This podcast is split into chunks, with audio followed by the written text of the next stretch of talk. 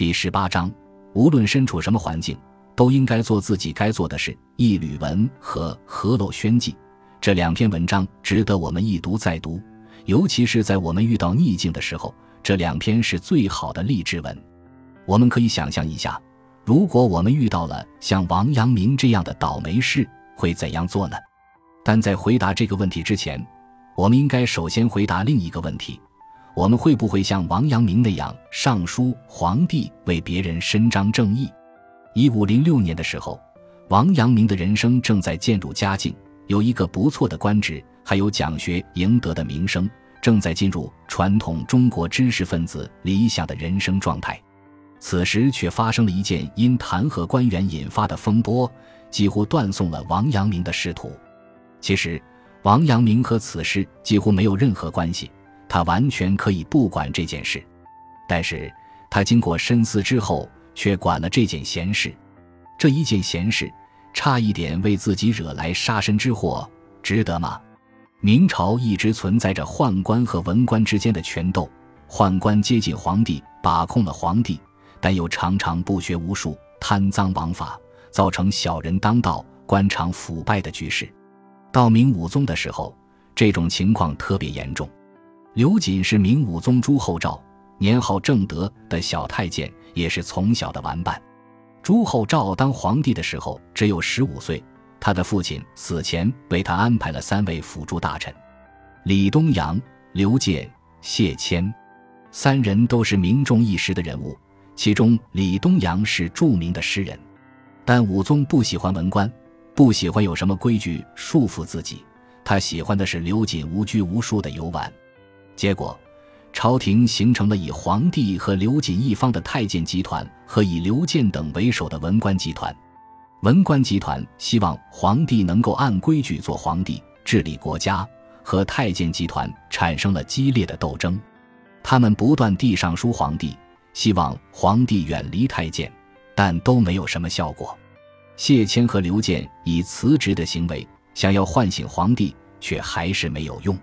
当时明朝的首都有两个，北京和南京。北京的文官集团失败了，但南京的文官接着又向皇帝谏言。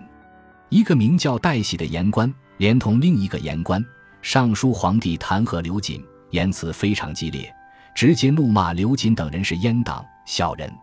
结局是，皇帝认为戴喜等人一派胡言，把他们都关进了监牢里。王阳明就是在戴喜入狱后。向皇帝写了一封信，为戴喜他们说情。戴喜并非王阳明的亲戚或好友，王阳明这样做，在我看来是他励志的种子在起作用。他要做圣贤，在这样的情况下，理当上书皇帝，告诫皇帝走上正确的道路，这是臣子的责任。他当然知道危险，但对于一个立志做圣贤的人，圣贤的原则高于一切。总之。王阳明觉得他必须顺从自己的内心去做这样一件很危险的事情。果然，这封信让他付出了沉重的代价。明知道危险，但出于原则，仍然去做了。我们一般人并不容易做到。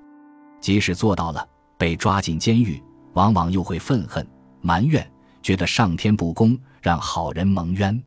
自己明明没有做错什么，却要进监狱。实在是没有天理，但王阳明还是相信天理，还是那颗做圣贤的种子在推动着他。他对自己的行为没有感到一丝后悔，更没有怨天尤人。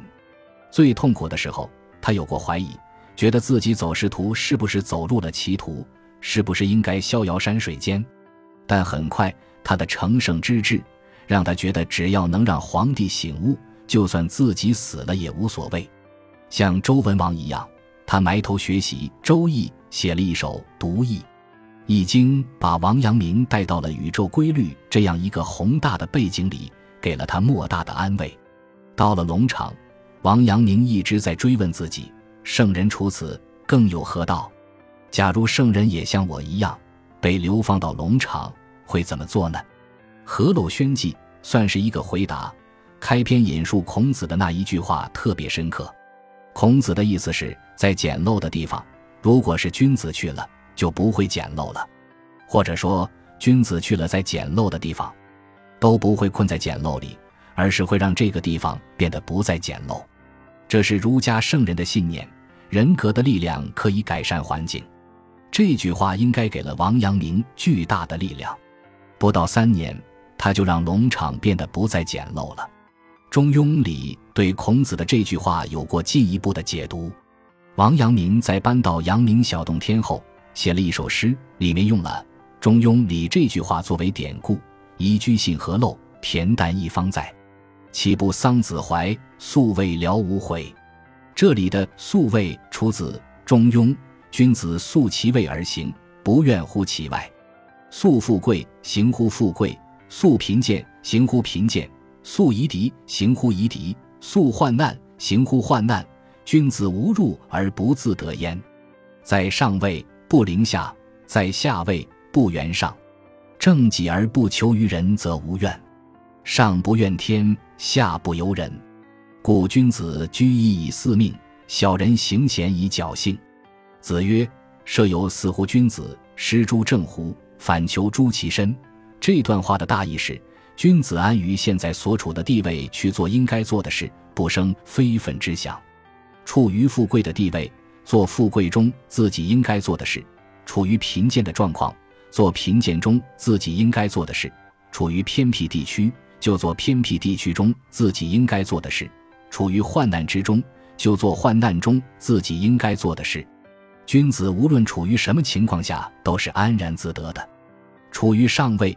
不欺侮在下位的人，处于下位不攀援在上位的人，端正自己而不苛求别人，这样就不会有什么抱怨了。上不抱怨天，下不埋怨人，所以君子安居现状来等待天命，小人却铤而走险妄图获得非分的东西。孔子说：“君子立身处世就像射箭一样，射不中不怪靶子不正，只怪自己箭术不行。”这段话强调的是，一个君子不管身处什么样的环境，都应该做自己应该做的事，而不应该因环境艰难就自暴自弃。一个君子不管外在环境如何，能够从自己的内心去学习、去行动，从而完善自己。也就是说，自己内心的力量可以改变环境，而不是让环境改变自己。这是王阳明从监狱到农场之后自己切身的感受，可以说。他以自己的经历印证了这段话。圣人处此更有何道的问题，把王阳明带向了彻底的觉悟。据说他带着这个问题每天静坐，很快参透了荣辱得失。但在蛮荒之地，心中还有死亡的恐惧。于是他为自己做了一副棺材，去棺材边打坐。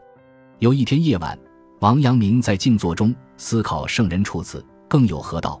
突然悟出了格物致知之旨，好像是睡梦里有人告诉他一样，终于明白了圣人之道，无性自足。这个场面就是著名的龙场悟道，标志着王阳明心学的正式出现。